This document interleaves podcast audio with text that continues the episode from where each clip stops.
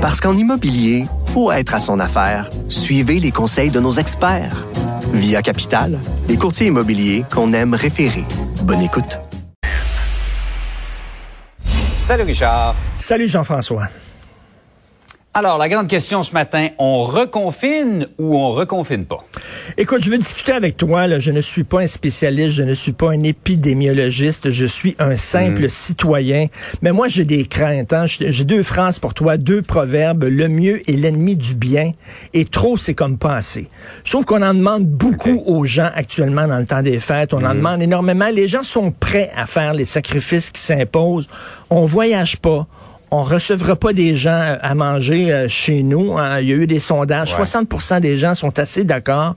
Mais là, si on leur demande en plus de serrer la vis et de reconfiner au complet, j'ai peur, moi, qu'il y ait vraiment une réaction. Puis je veux dire, moi, comme citoyen, je suis un gars responsable. Jour après jour, je le dis aux gens qu'il faut faire attention, faut protéger nos proches, faut euh, respecter le 2 mètres de distance, porter le masque.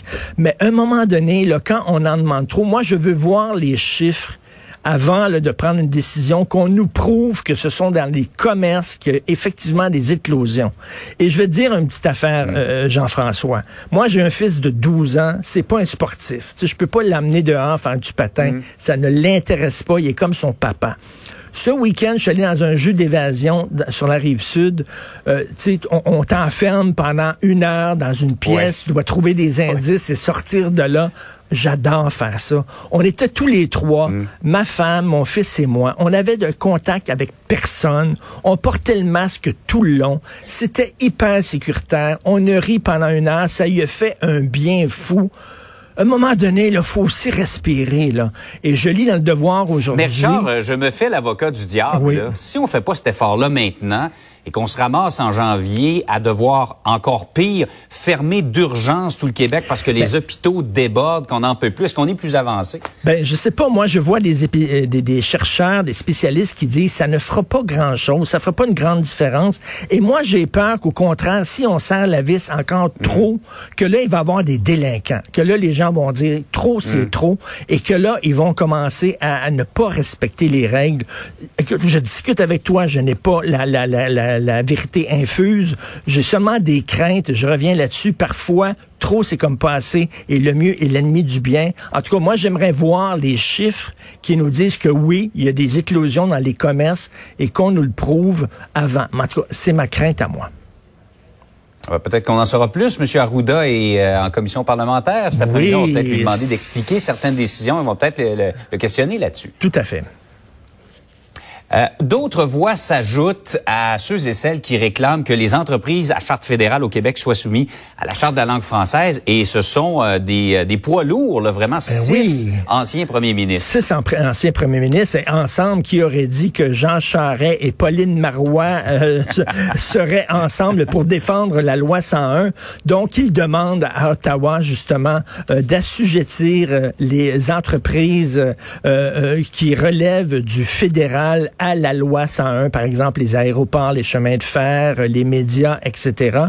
Et euh, euh, je trouve ça très intéressant de voir qu'on est au-delà de la partisanerie. Là, à un moment donné, là, on dit la situation est urgente et ça montre à quel point le PQ a fait une erreur.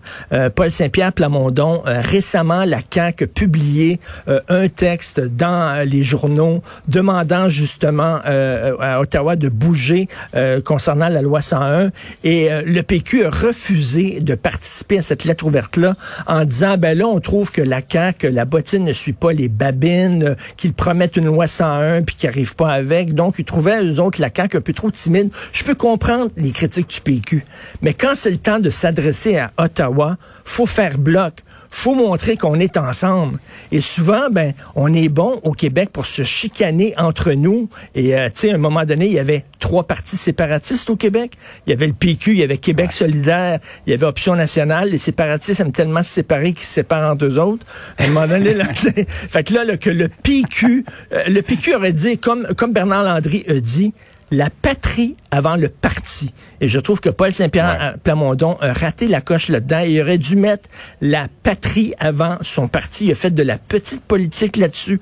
Malheureusement, mais là, on voit le PQ, le Parti libéral, les gens de la CAQ qui sont ensemble, front commun, et c'est une très bonne chose. C'est une petite gaffe de la part de Paul Saint-Pierre Plamondon, mais bon, il va se reprendre. Il commence.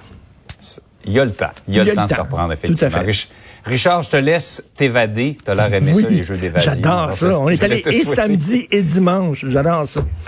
Faut dire qu'en confinement, t'aimes ça t'évader. Hein? ah, c'est le concept, effectivement. bonne journée, à Salut. demain.